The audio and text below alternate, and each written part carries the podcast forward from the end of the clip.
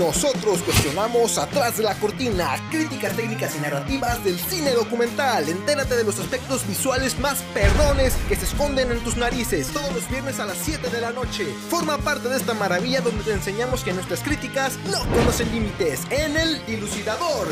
Hola Ernesto, ¿cómo estás? Muy bien, Eduardo, ¿y tú? Aquí al 100 como siempre.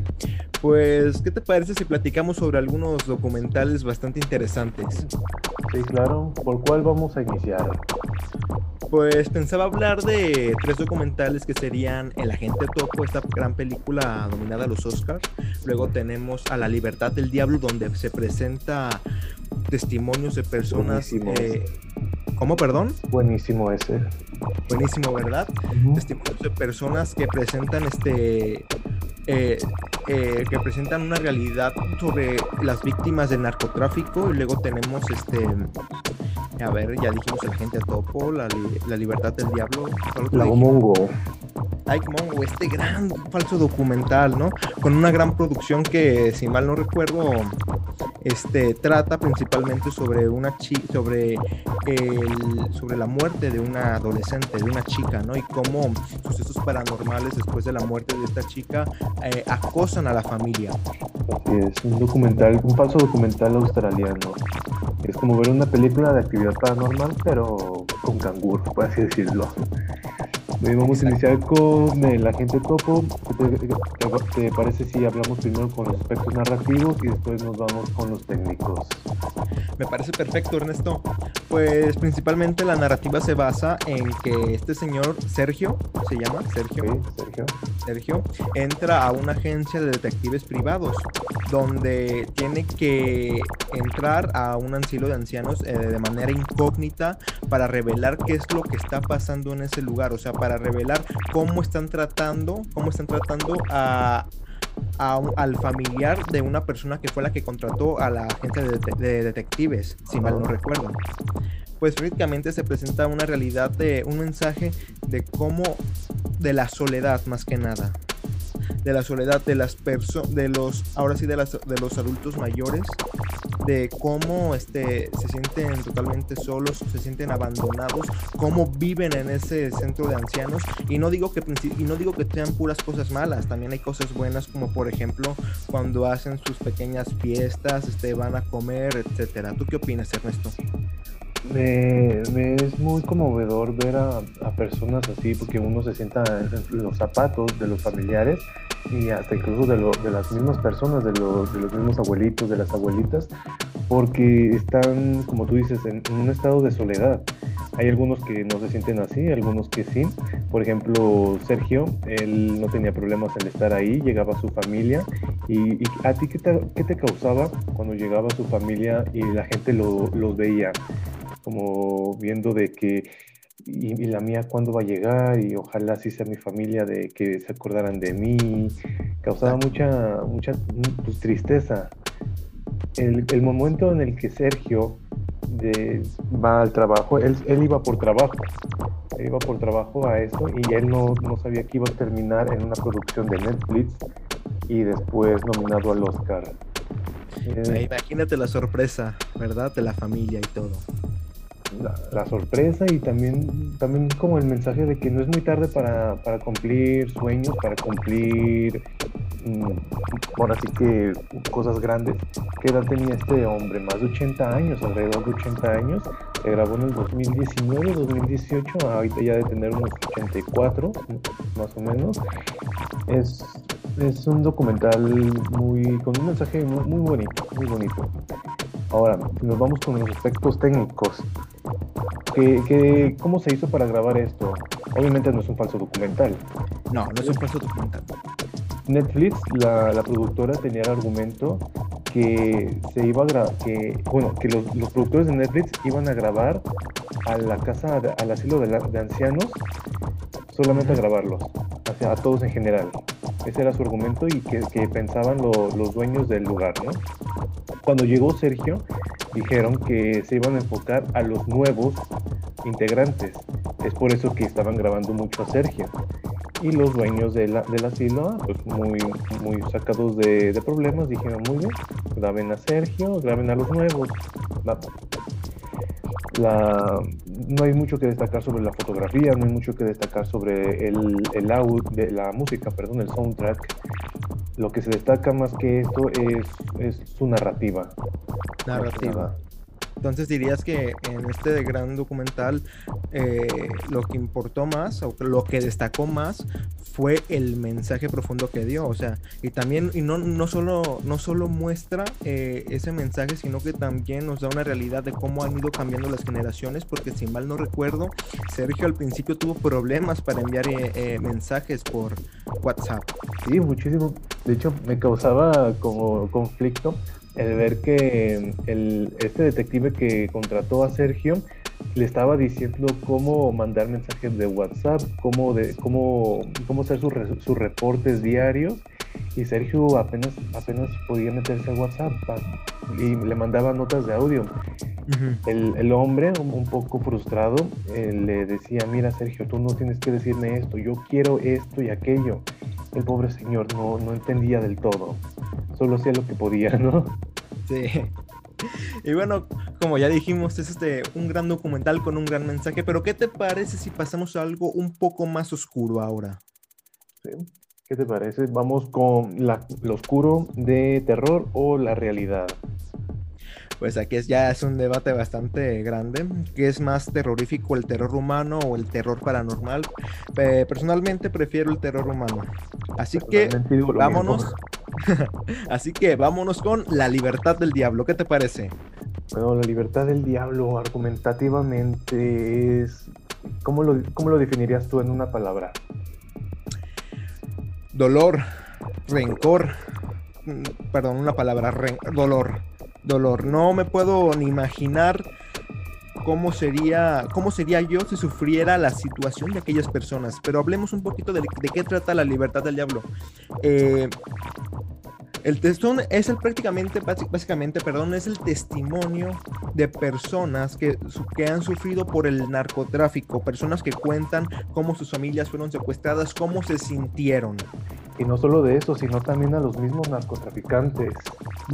se les entrevistan y dicen que, qué sienten al matar, qué sintieron al matar su primera vez, al matar niños, al matar mujeres.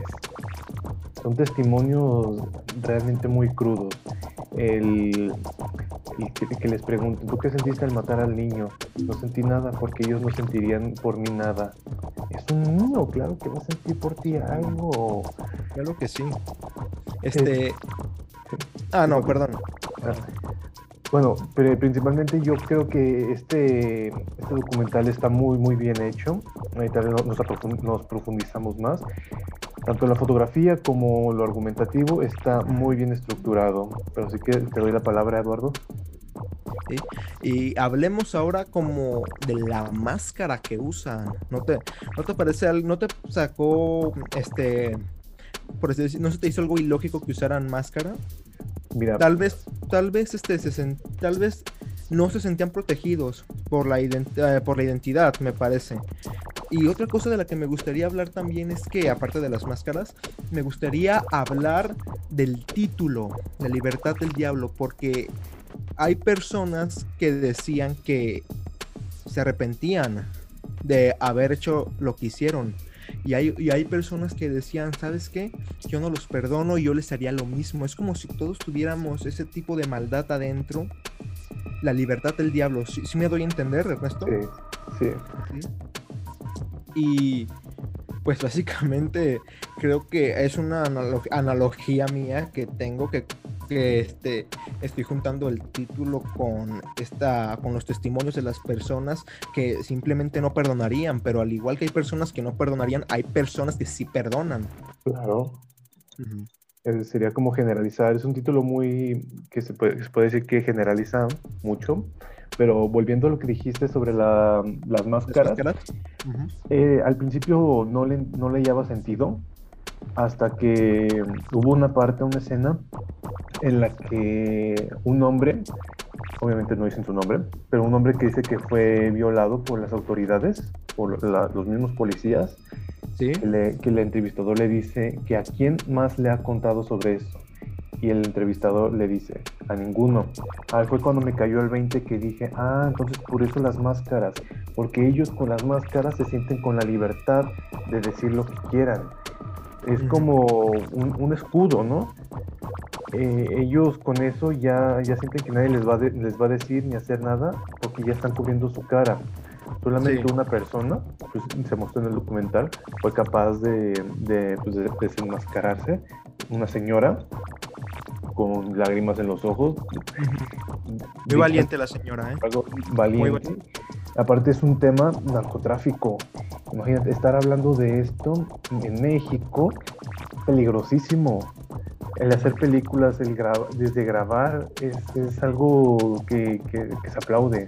La valentía desde los productores, desde las personas, desde todo. Incluso la violencia contra los periodistas. ¿Verdad? Cuando se arriesgan a grabar. El crear, los, el crear los guiones, el, crear una noticia, una noticia, lo que sea, hay que tener mucha valentía para eso.